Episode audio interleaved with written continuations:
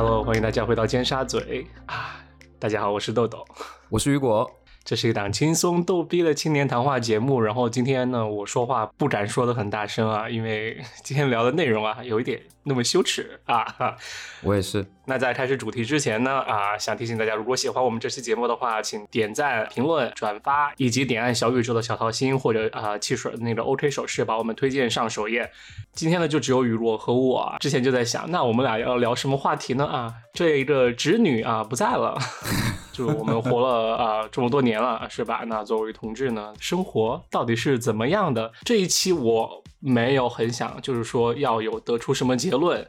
而是只是想罗列一些我自己的观察和体验，然后分享给大家而已。希望也通过这一期节目，让大家有对同志这个群体或者 LGBTQ plus 这个群体有更多的了解。那在开始之前，我们是不是应该取一些代号呢？对呀，因为其实我本来在想，就是。这期是不是又要叫叫大茄子？就是我是大茄子，就叫鸡哥吧，因为我们的题目就叫这个。那鸡哥呢，就是 gay 的意思啊。好，那我觉得我们就这样开始吧，就是先简述一下我们俩的经历。我和雨果呢，就相识在北京。啊，念大学的时候相识。那在北京之前呢，我长时间在重庆，然后如果是一直在深圳。对，可能大学上了一半的时候，然后我就留学，在美国来留学，留学之后在这边工作。那雨果呢，在北京和在深圳两个城市。对，我猜想啊，大家可能比较好奇的一点就是说，在国外或者在美国，那作为鸡哥啊，生活和在国内有什么不一样？差别点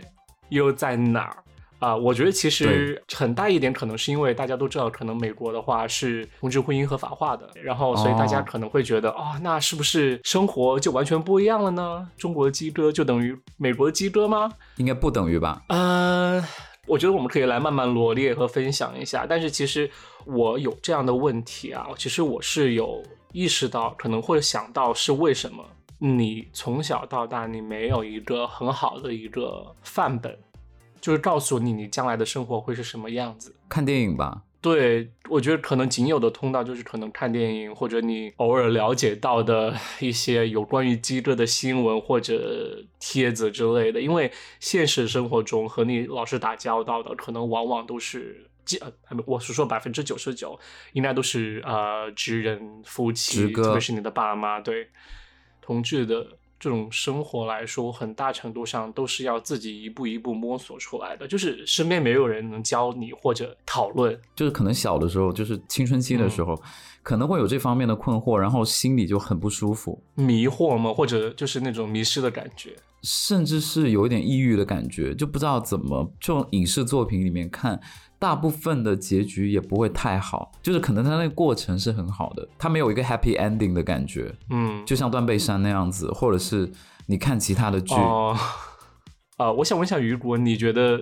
从这些软件，比如说小红书啊，或者像交友软件，像 Tinder 这样的软件，你你嗯。探测到的鸡哥的这样一个形象，到底大概是怎么样的？他我上次看了一个说，呃，鸡哥七大罪状，就是。七宗罪，我不知道你有没有看过。OK，我刚才在微博上搜到了，然后色欲是约，嗯，暴食不是猪，我是熊，这什么意思？肚子比胸大是猪，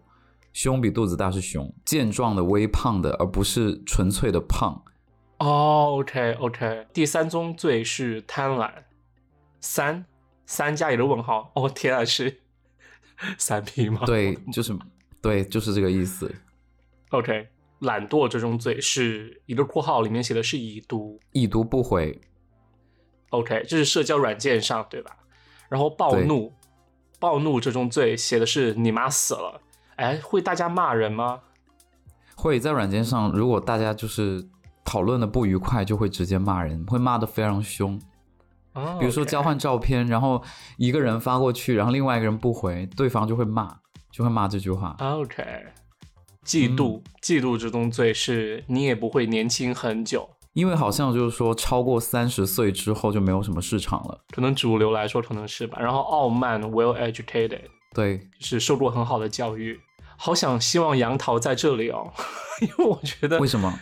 因为我的预判是，其实这些我觉得职人也应该有类似的版本吧。但是你是想说这些东西是普遍主流印象上对鸡哥群体的一个判断吗？或者印象吗？对，就这个东西，我觉得我我很不理解，而且就很多人会很高傲的觉得自己可能在美国留过学啊什么，他就会把它 当成一个突然扯进来，他就会把它当成一个资本来说。七宗罪我觉得还蛮奇怪的，因为我感觉这些问题就是直人也会有吧，可能直人观众请在。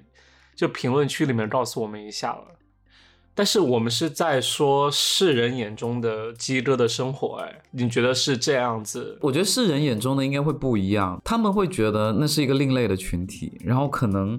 会比一般人更开放，或者是更会打扮，然后更精致一些。我感觉是因为感觉好像就是比较偏网红的那一批哦，都会觉得是就是各种方面都很棒，然后。又帅，穿衣又有品，然后又很健壮，然后受教育又很好。因为其实我觉得最早印象就是学校原来流行 BL 的时候，BL 就或者鸡哥就一定要是美或者帅才会有道理。你知道现在大家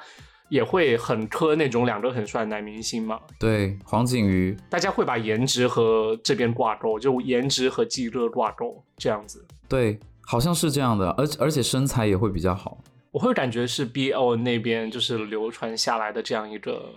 沿袭下来的这样一个习惯吧。你讲的有道理。然后其他印象可能就行为方面可能没有那么直歌吧，娘不娘娘腔的那那种感觉。对对对，大错特错。请问有那么多骗婚的是怎么来的？但我曾经有见到过一个直男，就是原来一个朋友，你以为他是鸡哥，但是其实他不是。而他有女朋友很多啊，就像你刚才说到，就是人的行为或者风格之类的。其实我觉得好像在国内，不管是直人或者鸡哥，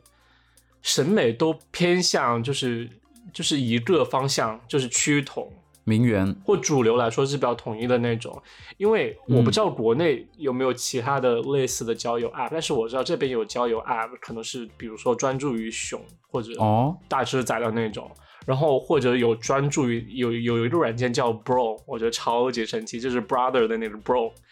它其实是个就是说呃鸡哥交友软件，但是但是它里面就是专门是那种就是说我我只要就正常男生风格的那种男生，可能你留长发也好，或者你可以涂指甲油，但是你的那种说话方式是呃 cis man。好像是这样说的，如果我是没说错的，请大家就是纠正我，就是普通男生的这样一个风格和行事方式，就这么细分。对我来说是细分的原因是大家对不同的族群或者审美种类是都是 OK 的，所以大家才会就是用软件去做样这样的东西，就不会是每个人都会朝网红的方向发展，你知道吗？不是因为国内的话，我会觉得倾向于大家都倾向于一个或两个特定的审美。我不知道这样说对不对？因为在我觉得可能在八零后或者九零后是这样，但是我觉得可能九五后或或者零零后可能就会更多元一点，因为他们会有我们这个范本在，但是我们不会有别的范本在。我可以讲一个事情，因为深圳的校服是分白色和蓝色，白色是女生穿的，蓝色是男生穿的。OK，那个男生他就很喜欢穿那种女生的校服，然后他可以买得到吗？他不知道在哪里买到了白色，然后他每天就只穿白色的上上课，然后他是他也是短发哦，然后他他去上厕所的时候，他也上女生的厕所，然后真的真的真的，然后他们班的同学就完全。把他当成一个女生，就是尊重他的决定，然后没有人笑她，或者是觉得他是异类。二年级的一个学生而已，哦，对，然后他们全班都是这样的一种，完完全全就是不会把他当另类。但是如果你比如说这样的学生出生出现在我们那个年代，或者是八十八十年代长大的那一群人，我觉得他就会是班里面那一个异类，或者是被。呃，歧视的对象。你这样说让我想到另外一件事情，就是亮哥之前有给我提到，就是他们他原来的中学，就他们那一届也有一个男生，就是应该是他把他自己的就是性别认同是定义为女性的，所以他各种形式方式或者包括他和别人聊天的方式都是更偏向女性女性的那种方式。然后，但是大家都很接受他，大家会觉得和他聊天很有趣，然后他人是很 OK 很受欢迎的。所以不管是啊，什么样的性别的人，都会觉得他是很好的一个朋友，会和他一起玩。就即使是是班里最调皮的男生，都会嗯把她当做一个女生来对待，然后和他玩，或者和他就调调戏她之类的，就很神奇。就是大家会把它当做一个很神奇的事情来讲，对，你知道很多人他恐惧是因为他不了解，不了解，对，未知是恐惧的。我也有经历过那种，就是说一步一步认知到，就是说鸡哥同志的生活到底嗯会是什么样的。啊，各种帅哥肌肉男，对吧？嗯，或者很帅，对啊，就是这种感觉，你会觉得对对对美好。或者那几天就是尖沙咀群里面有人提到有没有看过《Eat Out》，就是在外就餐那个系列的同志电影，我有看过。然后那是最初的印象，就像《American Pie》那种电影。但是直到有一次我看了 Sarah Silverman，她是每一个美国的女的呃喜剧演员，他当时有哦。自己的一个电视节目，就一个秀，然后嗯。就是还蛮好笑的一个秀，大家可以去看，然后也很多美式幽默，但是很好笑的，嗯，很让我印象深刻的是它里面，嗯，就除了女主角，还有两个很重要的配角，那两个重要的配角是她这个女主角的啊邻居，是一对住在女主角隔壁的一对 gay couple。但是他他很好笑的是，那个那个一开始就是他并没有告诉，就是电视剧并并没有揭示他们俩的关系，你就会觉得他们是两、哦。两个男 IT 男，就理工男，然后天天写代码，嗯就整个人就特别邋遢，然后穿又肥胖，然后穿格子衫，穿帽衫，嗯。然后呃天天吃披萨，喝喝碳酸饮料。然后到后来，他结果哦他们其实是一对 couple，、然后当时我就啊这样吧，就是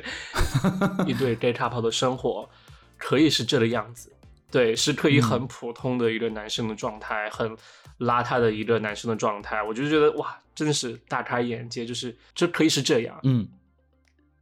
然后另外的让我可以感觉到可以是这样的是，就是我之前有个朋友，就是他可能会家境比较好一些，然后他就哦曾经跟我说，他们班上原来有另外的鸡哥，就会叫他一起去放学之后去唱卡拉 OK，然后他们去的那个卡拉 OK 就是很烂很烂，就是街边的那种拉卷帘门的那种卡拉 OK，然后你的家境很好的朋友就会觉得。啊，真的好 low 哦！我好不想做那种 low low 的 low 的记者。他 至少去了台北纯 K 吧，然后，然后我嗯也、我也会意识到，就是说，对吧？对，就是这这个群体它是不分富贵或者贫贱的，就是是什么样的阶级的人都有，因为它是一个，对它不是你，它不取决于你的经济属性，它是你是也可以当有钱的鸡腿，也可以当没钱的记者，然后也会让我有新的印象，因为朋友那次吐槽槽吐槽让我就是哦，他竟然还可以这样吐槽，也会让我有新的认知。对，因为有的人他就是接地气的，有的人他就不不接地气，就是要往高攀的那种。对，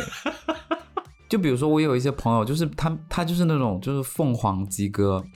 嗯，就他明明就不是他的家境就不是那个，然后他就想凭借这自己这一方面的优势，然后就往上走。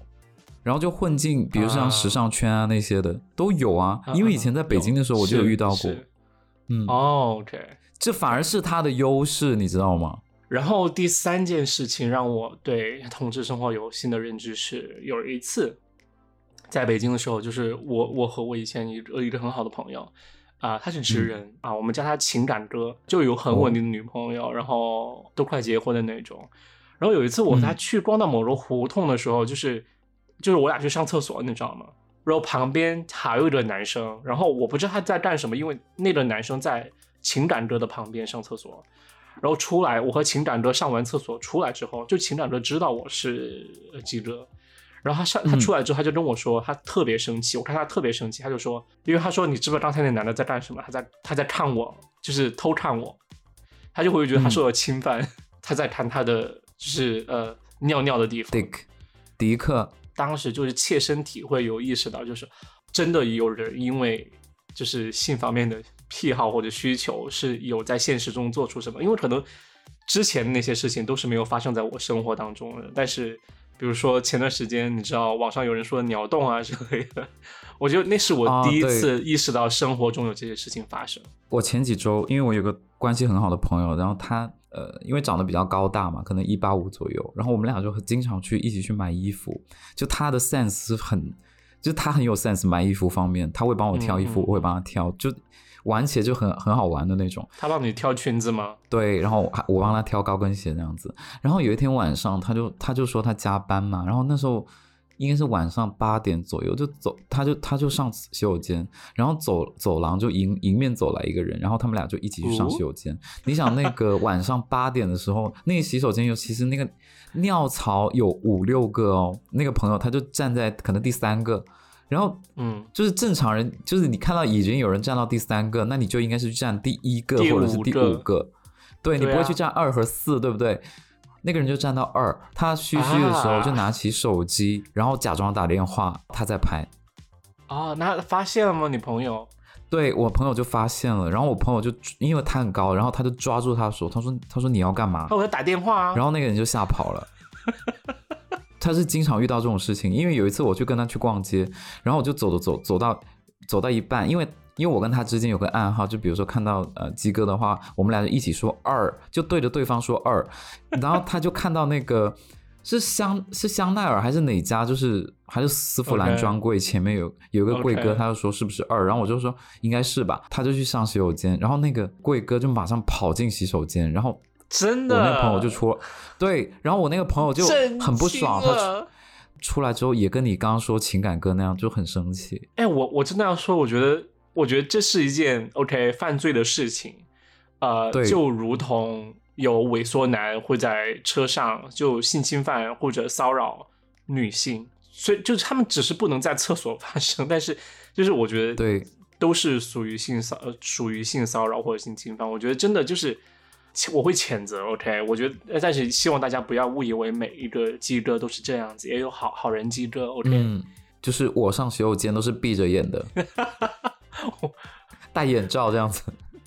我闭上眼睛就是天黑。可是我觉得看迪克不是一个罪，但是你用手机就是罪。我我觉得不行，就像一个男的如果去厕所里面看女生尿尿的话，也是违法啊，因为那是他隐私部位，为什么凭凭什么要给你看就你看？我是说你故意看和你不小心瞟到是两回事哦。那我跟你讲个例子，我以前在公司有一个，就也是就上洗手间，然后我们那时候只有两个尿槽，就是自己在嘘嘘的当下，就是余光会看到对方嘘嘘的当下，我以为他是在绑皮带，你知道吗？后来我才发现那是迪克，太棒了他是迪克，他是 as long as 皮带，！Oh my fucking god！No，不会吧？真的。哦，我一开始我以为我看错了，然后后来我们又一次上洗手间，我就真的就很想看。对，然后后来发现真的那是迪克，那你没有问他吗？这我没有啊，我觉得我真的很好奇，我真的觉得就我第一次看到那么，而且它不是硬迪克哦，它是软迪克，哦，他只是把它放上去，对不对？就真的很好了，不表述。皮皮带迪夸张了迪克，你知道吗？对，很夸张。就这种你觉得可以被原谅吗？就这种行为？就是余光瞟到，然后很吓人。就是我觉得对于我来说，就是说看到和不看到是结果，但是你的主观意图有没有是两回事。就像犯罪一样也也分就是有意或者无意，对吧？所以我嗯觉得还好，请他上节目好不好？他长得很像那个港星，叫郑浩南。然后我想把我们的话题就转到我们俩身上啊，就是我第一个问题是、你你有在你的生活里面公开你的同志身份吗？我觉得要看熟悉程度，还有看这个人他需不需值不值得我去投入。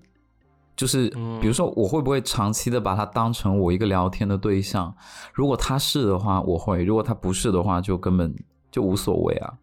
嗯，而且比如说你有你会跟那些人说，但是你未必也会跟那跟那个人说你有在恋爱或者怎么样。对对对，我明白你说的。就我觉得我有点像美国军队之前里面的什么政策来着，什么 no ask no talk 还是什么，就是你不、哦不问我就不会提在生活里面，因为我觉得就干嘛私私密的生活要跟你讲，就是即使我是直人，我也我也会就是不会随时随地就告诉别人啊我有女朋友或者呃我我又怎么样，我觉得很恶心，就会像就是亲戚过年吃饭，就可能问是关心你，但是当你做的很过度的时候，就会感觉为什么聊天都只是聊这些，你还不会聊其他的吗？因为他们没有其他的啊、他们还能聊什么？我记得有一次我在工作的场合提到是，好像我之前有在节目讲过，就是下班之后，印度女生 强烈强力邀约我和另外一个就是直人，然后我们去喝酒，然后那个印度女生就旁敲侧击在问我，就是有没有恋爱对象，然后那个直男就非常小心，因为他是本地人吧，就是会对这方面呃比较有意识，根本就没有问。我觉得会尊敬的人是想把这种主动权。交到你自己的手上，而不是说来问你，对不对？如果我说不是，可能我是在撒谎，我自己会不好受。但是当时那女生，我会感觉她喜欢我，然后我就说是我有，I have a boyfriend，OK，然后就这样，对，然后搞得她很尴尬。然后当时我看那个直直男的表情，就是一脸震惊，就是哦，有戏有好戏看了。我觉得他和我都有感觉到，就是印度女生她有咄咄逼人的想让我回答这个问题。我想到上次你说他喜欢拍花，就是跟花坛合影。对啊，就是和市政花、市政的那些小花，他去合影，然后还把外套脱掉那种。我真的我不理解。我是那那瞬间，我觉得他不是我同事，我只是帮他拍照而已，就是这样。这性向的东西不是写在你脸上，或者通过你本人的性别就能判断出来的，所以很多人都是刷软件。但其实高中、大学我都是。都是通过线下认识人才谈到恋爱的。我跟你差不多，我到大学毕业都是这样的，就是我回深圳之后，我才开始用 A P P 的。线下会好很多哎，我觉得线下会比较靠谱哎。但是我想问一下，你现实中是怎么认识人的？啊就是可能你大学那段时间，我觉得一般都是朋友介绍啦，就是朋友介绍，然后就认识另外一个人，然后就碰运气。哎，是是不是眼神看对了？我会觉得，就是比如说人群当中，你跟那个人对上眼，那这个人就是 match 的。还有一个点，就比如说全世界都没有人觉得他好看，就你觉得好看，我觉得这就是缘分，这就是爱。但是我真的会很珍惜这样的，就是机遇或者邂逅或者相 遇，本来就是很隐秘嘛。作为鸡哥，然后你真的有能对上眼，就真的很很好玩，值得珍惜。对，大学时候我有碰到一个嗯学长。她当时就有一个呃外国的男友，然后都已经到了那种结婚的地步了，就是互相见了家人，然后就是对方家人也很喜欢他。美国人吗？西班牙人。这样一个稳定的情侣关系会让我去思考，那我是否将来也应该这样，对吧？就相同的性别的这样一个伴侣的话，你要再去有这样一段生活，我觉得好像在国内不现实。所以当时就有萌生，就是说，那我要不要留学去国外看一看？那你有就是找过洋人吗？没有，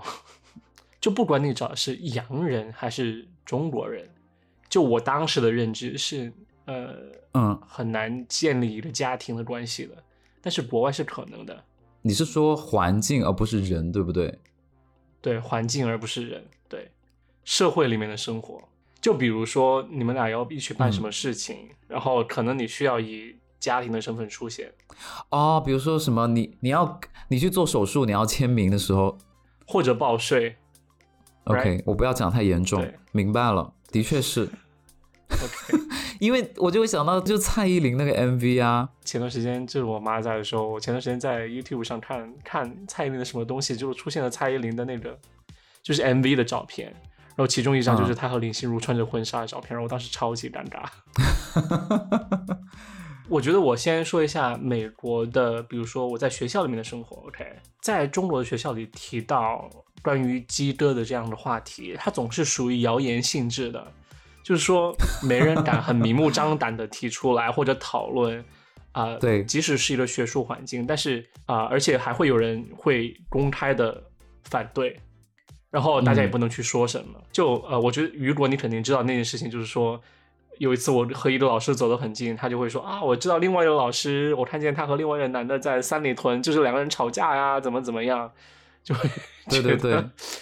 就会觉得是这样讲八卦的感觉，对。但是我是说，在后来我在美国来上学之后，就会我依然不会主动的提出来，但是我亲近的朋友都会知道，就是因为聊天会聊到嘛，对不对？然后我甚至到后来会把我的呃 boyfriend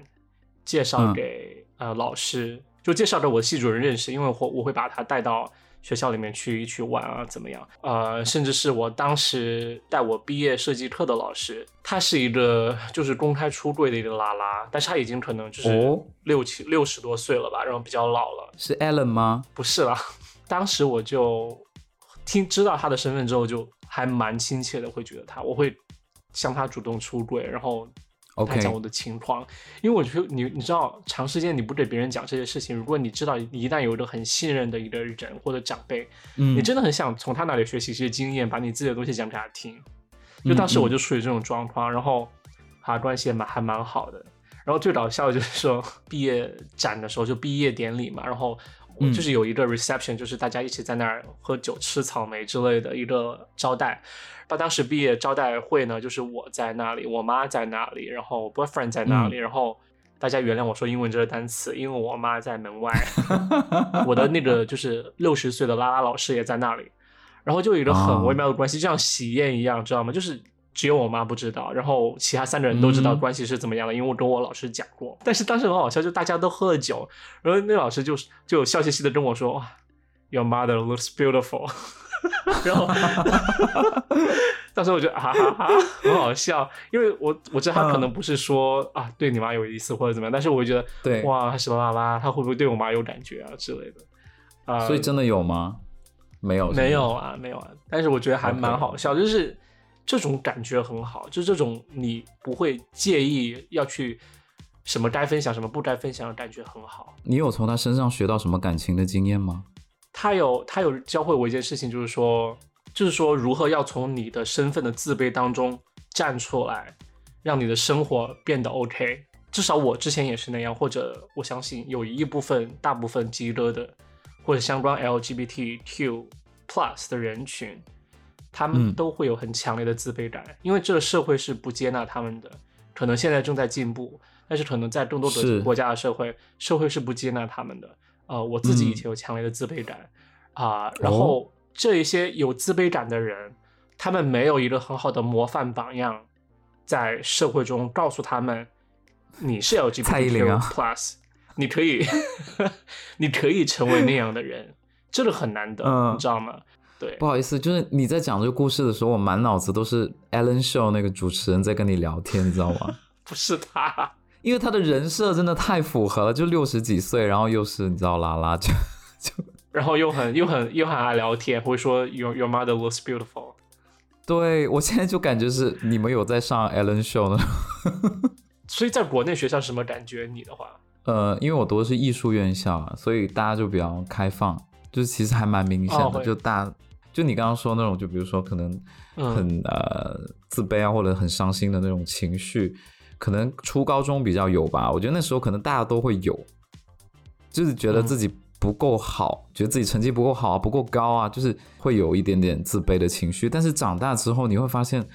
就这个世界是多元的，就是人也是多元的。那是刚好你你的人设是这样子，那你就要利用你的人设去做一些有利的事情，就像我朋友那种攀高枝的，就利用，然后就是走入某个什么时尚圈啊这种，我觉得，我觉得我在他身上我就受到很多鼓舞，你知道吗？就是我觉得 OK，你是鼓舞是你可以成为那样的人吗？或者是你可以为自己想要的人生去奋斗？对，虽然你刚才没提到，但是我觉得作为鸡哥，你难免以前有受到过一些伤害。嗯，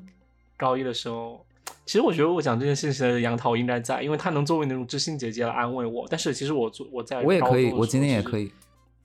其实我在高中的时候有经历过被霸凌的事情，哎，当时有一次外教课呢，外教老师就说一个很美的英国老师，然后他就哇说哦他就在黑板上，他就和我们玩一个游戏，你知道吗？他就说我现在在黑嗯。板上写 A B C D E 到 Z 所有的单呃所有的字母，然后嗯。大家、大家请大家上上上台，然后我们四个大组就四排四四列学生，然后每个学生是一个队伍，然后你们嗯每一组上来就是、呃任何人都可以上来写，就是写以嗯这个字母开头的歌手的名字，哦，然后我就赢爆了，我就赢爆了，然后呃我就嗯上去写了很多，就几乎几乎可能就百分之七八十都是我写的。从 A 到 Z 你都有是吗？对我连 Z 都有，然后我写了一个 Z 的，他不知道，但是确实那个歌手存在，没有叫 Zap 妈妈，所以就是一个一个很冷门的一个呃世界音乐的一个呃组合，对世界音乐，连老师都不知道吧对，因为他肯定可能就听比较主流的吧。然后？OK，但是于是当时我就代表我们大组赢了比赛，你知道吗？然后但是由于当时就是班上同学知道我是鸡哥，啊，然后他他们就是就会有几个男生就起哄，就是呃就在下面叫我很难听的名字，like 叫人妖啊之类的啊。对，然后但为什么？重点你知道哎，哎，为什么你你不是帮他赢到了那个？不，是，就可能是赢了哎，就是叫的人可能他在其他大组，你知道吗？然后他们就会觉得很很不爽，然后就觉得哇，可能 I I don't know，就反正他们就开始叫那些名字，然后我当时觉得很尴尬，你知道吗？就是是因为老师是个外国人，他听不懂中文，然后我就觉得很无助，我就很一方面我觉得很无助，一方面我觉得很无语，就是这个老师干嘛听不懂中文，知道吗？然后那你有说 They call me Lady Boy 吗？没有啦，然后我就从讲台上走下来，他们就不停的在说，就是就几个男生就不停的大声起哄，就不停的说这些话。我当时人整个人真的很很颤抖，回到我的座位上。但是当时我的同桌是一个班上成学习成绩，就是你可以理解为类似于学习机器或者书呆子的那种女生。然后但是嗯我和她之间没什么感情，你知道吗？因为我觉得她就是一个很爱好爱学习的女生，但是她看到了这些事情之后。我之后没有加她微信，没有加 QQ，但是她看到这些事情之后，啊、嗯做一件让我至今都非常感谢他的事情。他就说不要理他们，就是说不要不要去听他们乱说的。然后我现在觉得这句话真的很感动，很感动。他是蔡依林吧？就是他没有帮我去骂那些人，但是也没有怎么样。但是我觉得他有对我施以帮助，就让我的情绪稳定下来。就说你不要听他们说的，就是说，我现在回想的那场景以及他说话的那个样子，我就觉得真觉得嗯心里面很温暖，就是很很那个，就是很感动啊。他说他说你不要理他们，我是拉拉。Who knows? I don't know. OK，因是呢？为因为他能那么他能那么走心，我觉得他肯定应该也有，就是你知道，我不知道啊，OK，我觉得我觉得他不是那种虽然有点物化的感觉，但是他不会让我就是表面上又觉得他是有想过恋爱的感觉，你知道？就像不会、不是每个人都表面上就说我一定要谈恋爱的那种，她就是那种很专心学习的女生，我不会想到她会她的形象是怎么样的。你你看，其实这是我第一次和你聊这些事情，但是我觉得是我也是第一次听。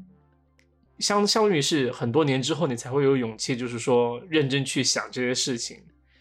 你才能冷静，比较冷静下来面对这些事。因为虽然我刚才有说国外很开放，但是我觉得这种开放是双向的，你知道吗？就是说，对对你愿意为自己权利发声的人，你可以发声，但是反对你的人，他也可以发声。然后甚至会有人真的就在路上会歧视你。我觉得呃是这样一件事情，就是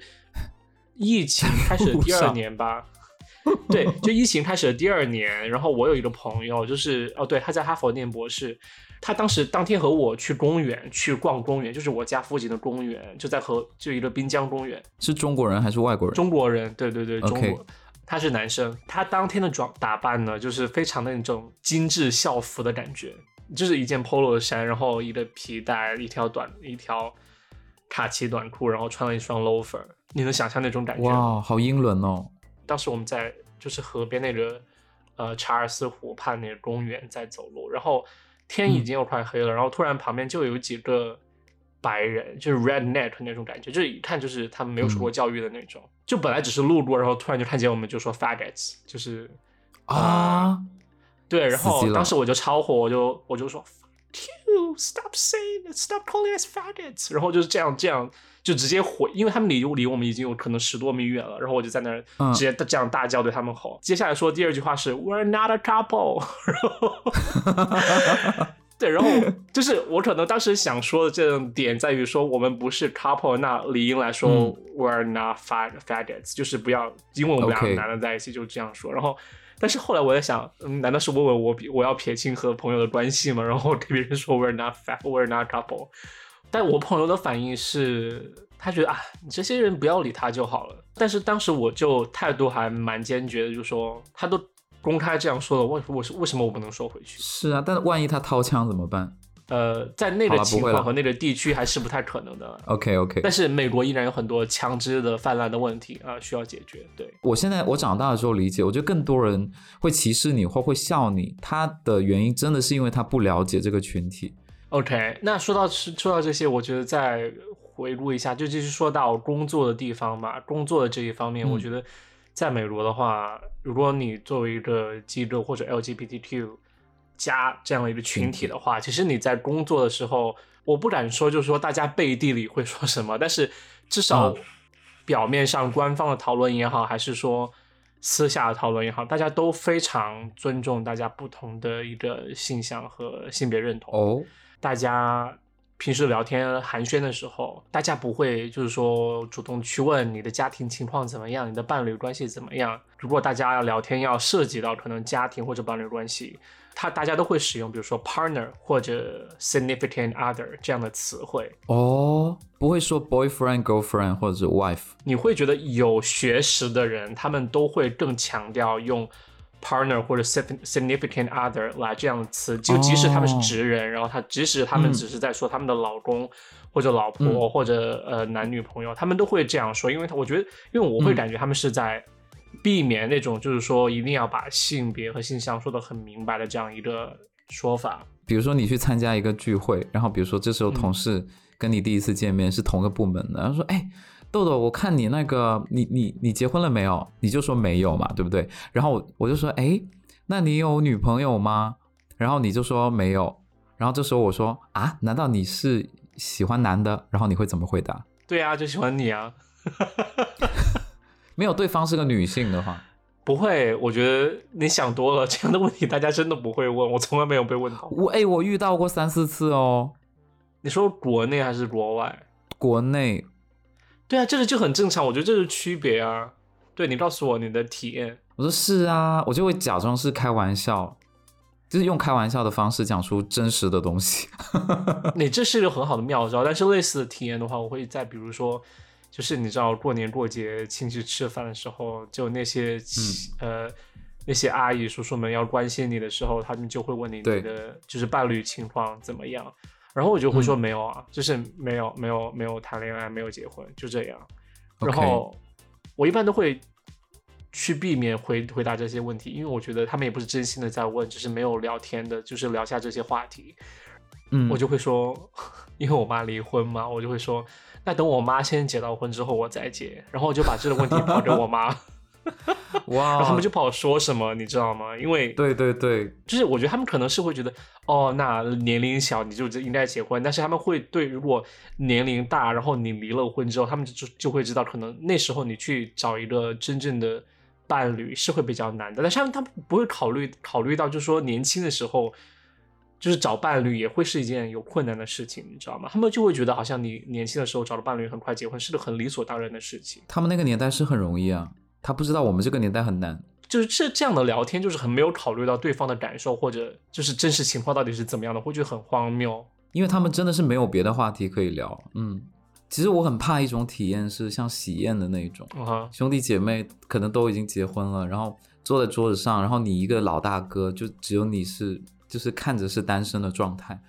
可能别人会问，就大人会问啊，你怎么还不结婚，还不找对象？然后反而是我那些表哥、表弟、表妹们，他们可能看穿了或者怎么样，他们会出来说，表哥他可能就没有这种想法，就他出来保你。但那个时那个瞬间，你首先会觉得很窝心，然后第二就觉得说，他是不是看穿了什么？这你内心会有点恐惧。可能是，啊，嗯，可能是，但是有这有什么好恐惧的？我觉得如果有人要保你的话，就说明他们爱你，就是想保护你啊。OK，哎，但是我们说远了，我们说远了，本来在聊工作，家长里短去了。对，回到工作，然后就除了大家就是聊这些事情很尊重对方的隐私之外，就比如有周会的时候，真的有人就会说啊，上周有一个，而且是一个中国女生哦。她上周嗯我结婚了，然后呃我们在教教堂举办了婚礼，我会我我已经在我们的群里分享了一些我我们上周拍的结婚照，然后我点进去看，就是他和他一个铁 T 的结婚照，就大家都非常感谢，非常哦，非常非常非常祝福他们，congratulations，怎么怎么怎么样。然后我觉得哇哇，真的好开放哦。然后就是就是，我觉得是很包容的一个态度。就我们即使把它理解成表面的、OK，它表面上也是包容的啊。就我不管你背地怎么说，但是表面上是包容包容的，我觉得已经是一个很大的一个进步了。对对对，没错。但是我还是会很震惊啦，如果 我遇到的话。但是我觉得，当你长久的、经常性的，比如说之后有碰到同事说啊，我和我的这两个男的，然后就说已经结婚多少年了呀，怎么怎么样，你就会慢慢习惯，就、嗯 it's okay。那我还可以分享，嗯就是说工、工作上面有什么不一样。公司现我现在的公司不是六月份是同志月，就是呃也不是同志骄傲月，就 LGBTQ 加的一个月份嘛，骄傲骄傲月，我们一直都会有 Rainbow 的一个群，然后还会有骄傲月的活动，然后呃前段时间我们还可以 sign up，就是说呃我们有那个 Rainbow 加上我们公司 logo 的一个徽章，然后你可以免费哦 sign up，让他寄给你，然后我现在我还没收到，我很想要。啊、还会有就是说公司的那个纪念衫的网站上面还会有卖 Rainbow 就彩虹版本的衣服。一九年的时候的骄傲月，啊、我前东家有在有参加波士顿当地的那个骄傲游行 Pride Parade，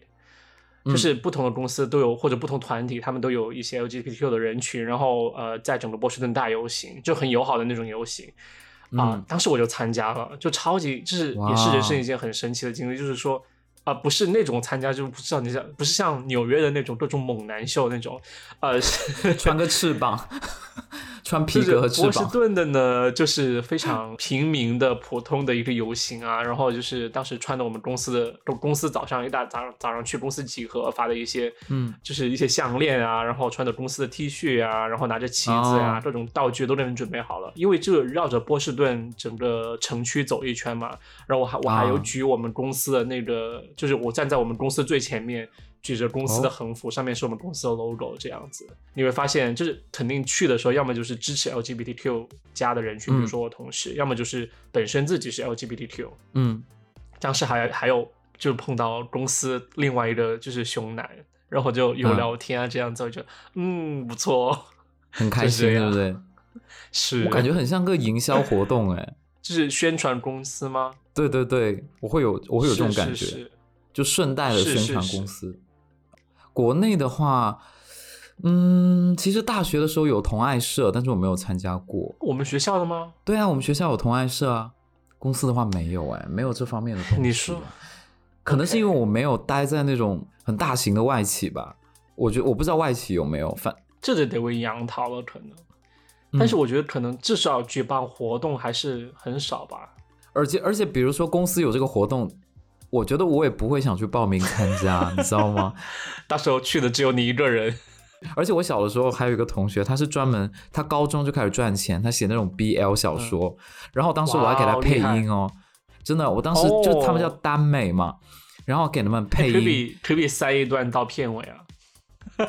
他那个我记得那个厂牌叫什么兰陵经典，然后他当时让我给他配音，就配那种什么学校的学长，然后呃一开始认识一个男生，然后就后来天哪！呃，那个男生体育课晕倒了，然后他就把他抱到哦医务室、那种故事，你知道吗？哦，就都是那就是同一个类型，但是发生在不同的场景里面，然后我就要赶快发给我听好吗？我就没有嘛，他让我试音的时候，我就说啊，我的胸口好痛，就一定要就那种 key 要很高，你知道 你刚刚说同爱社，其实我就是我在北京上上大学的时候，以前高中的同学，她是当时和我一级，然后她去了北师大，一个女生，然后她也是追耽美的那种，然后她就在北师大，当时成立还是参加了一个叫美学伦理研究还是伦理美学研究的一个学术社团，然后就嗯表面上是一个。就是什么伦理、什么研究艺术的之类的，但是其实是关注的是同志的话题。当时他就有邀请过我去。下周周五的活动是我们要播放《春风吹拂的夜晚》，名字是这样的吗？春风沉醉的晚上，哦，对，sorry，春风沉醉的晚上。然后他就说放了之后，呃，你来讲一下这部电影。然后当时我就讲巴拉巴拉巴拉，看完之后就讲了一个小时。当时就现场有一个男生，我记得就我记得他是有很直接的发问，啊，他就觉得这种关系很畸形。哦，这么直接吗？不是像我这样说的，就是说情感关系畸形，而是说他们这种性取向之类的。当时我就尝试去解释，我解释其实这部电影不是只是在讲这性取向怎么样，而是在讲 LGBTQ 加的人群啊，他们在社会里面是多么的边缘，多么的脆弱，生命还是情感都非常脆弱。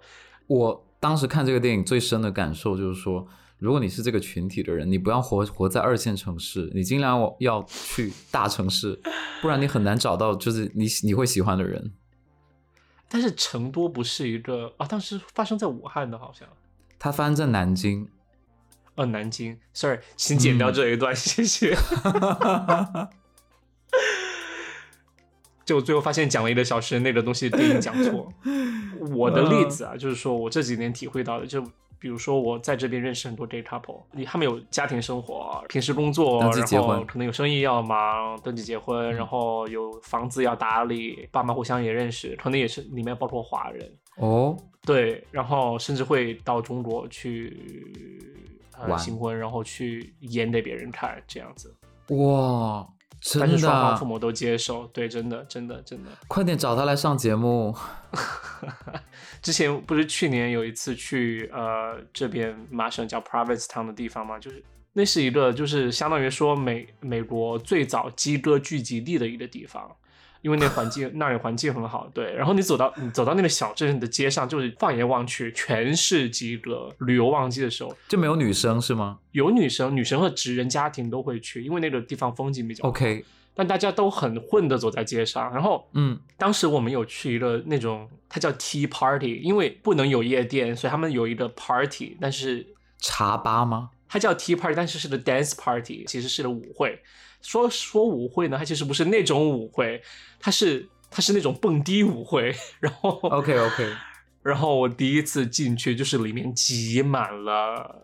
男人。哇哦，酒池肉林。对，然后我进去就是属于穿的很保守，就我穿着一个短短袖短裤，然后我是属于穿的很保守的，因为很多人里面都是脱掉上衣的那种感觉。然后嗯。大家一起在那里就是肉碰着肉，他在那里就是蹦迪之类的。我觉得我第一次，这人生第一次经历。有穿丁字裤的吗？没有穿，没有只穿丁字裤的，但是有那种有穿那种绑带什么的，你知道，就是那种皮带绑在肉身上。哇，真的很想参加哎！傍晚的时候有走在那个那条街上，有看到一些就是说 dungeon 秀那种，就说有有那种真的有那种 dungeon，就是你可以进去然后去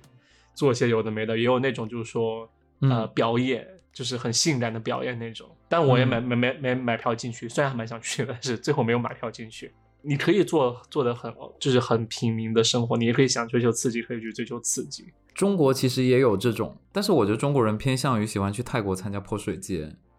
我我会有这种感觉。哦，对你差点，我差点忘记了，对，大家很多人会去这些地方去玩呢。就是深圳经常有那种什么爬山局啊。或者什么飞盘啊，现在国内最流行飞盘，我真的不知道为什么人均要都要玩飞盘，就朋友圈不发个飞盘，我感觉这周末都没法过。因为成本低吧？不懂。然后大家他们他们都要去，然后就通过这些运动啊认识人啊，那我觉得也不错，比我觉得比 A P P 会好一些。是是是是是是。但是总体来说，就是我会觉得再次强调，就是说你是，就这边有很多选项，你可以选择去玩哪一种生活，你也可以选择就是那些刺激的什么都不做，而是。在家做一个宅男，或者就是很普通的家庭，对，就比如说我认识那些已经成家的 couple，他们可能你和他们平时聊天，就聊的也是就是房子、工作，好中年人啊，会聊到孩子，这就是很普通的，我觉得普通结了婚的人会聊的生活，嗯，就你和他们聊也都是这些，可能你的性向或者性别认同，只是其实生活中很小的一部分，就是你还有生活中有很多其他。值得你去焦虑或者操心的事情，但是当你有一个很坦然的一个生活环境的时候，或者人际关系的时候，你会少一些负担或者减少一些麻烦。我觉得如果你能就是说忍受那些带来的麻烦的话，其实也不会差到哪里去。我觉得还是可能也也会看一个人的情感上的需求吧，看你想要多融入这个社会或者怎么样。那如果一个人他生活在国内，并没有条件去国外，但是他又想过上有身份或者有组建家庭的那种生活，你觉得你会给他们什么建议呢？多赚钱。我觉得真的是你在哪儿不重要，就是有钱真的在哪儿都算是大爷吧。我觉得。对呀，我觉得这也是长大之后才意识到一件事情，就是说，对那些什么啊平权什么都是废话。如果你能掌握你的经济权，或者你在社会当中有地位，我不想说的是好像说你可以随心所欲，但是你会占有更多的主导权以及主动权，你不会那么被动，你不会就是说啊，因为我要得到另外的东西，我必须要这样做。是是是，嗯，其实因为其实我觉得在这边也是，就是说，不是说在这边好像你你的极乐身份就会让你就是说好像冲上天，或者和普通人都不一样。其实我觉得更多的还是说，不管是你生活的品质，还是说在社会中受到的尊重，都是来自于你生活中其他的东西，或者你的财富，或者你的社会地位，或者你的工作，或者你的优秀。怎么说？说到底，好像还是是不是鸡哥，或者是不是直哥，还是更加私人的一个东西。但我就觉得在这个时间点，不要把自己当成一个异类来看待，因为你在任何时候你都有可能成为一个少数群体，很赞同哎。然后你可以根据你这个属性，你去挖掘自己更多的优点和特长去做事情。因为我觉得，呃，鸡哥在比如说像学习学习语言啊、艺术啊方面，我觉得是有一定的造诣的或者天分的。嗯，可以跳出鸡哥还是直人的这个圈子去看，到底哪些是好的，或者是不好的，对吧？嗯，我还有讲一个问题哦，那你觉得美国是一个适合鸡哥润的地方吗？很奇怪，我觉得你要搬到哪里去，是更多取决于你的生活轨迹是怎么样对，啊、如果你真的很有钱，或者你真的是想去哪儿就能去哪儿，嗯这样的条件抛开来选的话，我觉得美国在我看来，我的微微小的视角看来，我觉得美国嗯算是一个可以、就是可以润去的地方，因为我会觉得啊，新西兰环境好，可能可以也可以去，但是我会觉得美国好像各个民族的人都在，他可能包容性会更强一些。但是我觉得搬去哪里生活，其实真的不是只有关于你的伴侣或你的亲密关系。包括你的工作、你的生活、你过往经历，以及你对家庭的看法，是一个真的全面综合考虑的一个事情。我同意，嗯因为我之前有在 Tinder 上面认识一个在美国的印尼的一个人，嗯，然后他就跟我吐槽了很多，他说他在国他们的国家他没有办法很好的生活，哦，我我我明白，因为宗教的关系。我觉得国内还好，就是国内还挺包容的，说实话。我觉得中国真的很包容，特别是川渝一带，像广东、福建，嗯它是属于比较有自己传统的地方吧。对对对，是属于那种传统思想比较紧禁锢的一个地方。就是之前我爸爸妈妈、嗯叔叔阿姨那个圈子，我妈又跟我说，就好像大家都知道，其中一个叔叔和另外一个阿姨是新婚的，就一个 一个是基佬，一个是喇叭。哇，然后两个人还领养了两个孩子，就之后也是 N 多年之后，然后我妈才告诉我，当时我都惊呆了，我不知道怎么回复那一瞬间。那他们俩现在就离婚了，还是在一起？然后他们生活的时候是在一起生活，还是分居的状态？就后来都离婚啊，就他们可能结保持结婚的状态，保持了一两年，然后但之后还是大家一起社交，因为可能想要那有那个圈子吧，就告诉大家我们都离婚了，但是之后还是会一起社交，对，嗯，那孩子照顾的好吗？就一人一个啊，就照顾的挺好的。哇哦，好吧，那今天就聊了这么多啊，我也不知道该怎么总结，那就是这些事情喽。大家大家什么看法自己想吧，OK。当然也欢迎大家就是留言在评论区啊，很期待下一期杨桃回归，OK。嗯，OK，、啊那这一期就是这样吧，我是雨果，我是豆豆，拜拜拜，谢谢大家。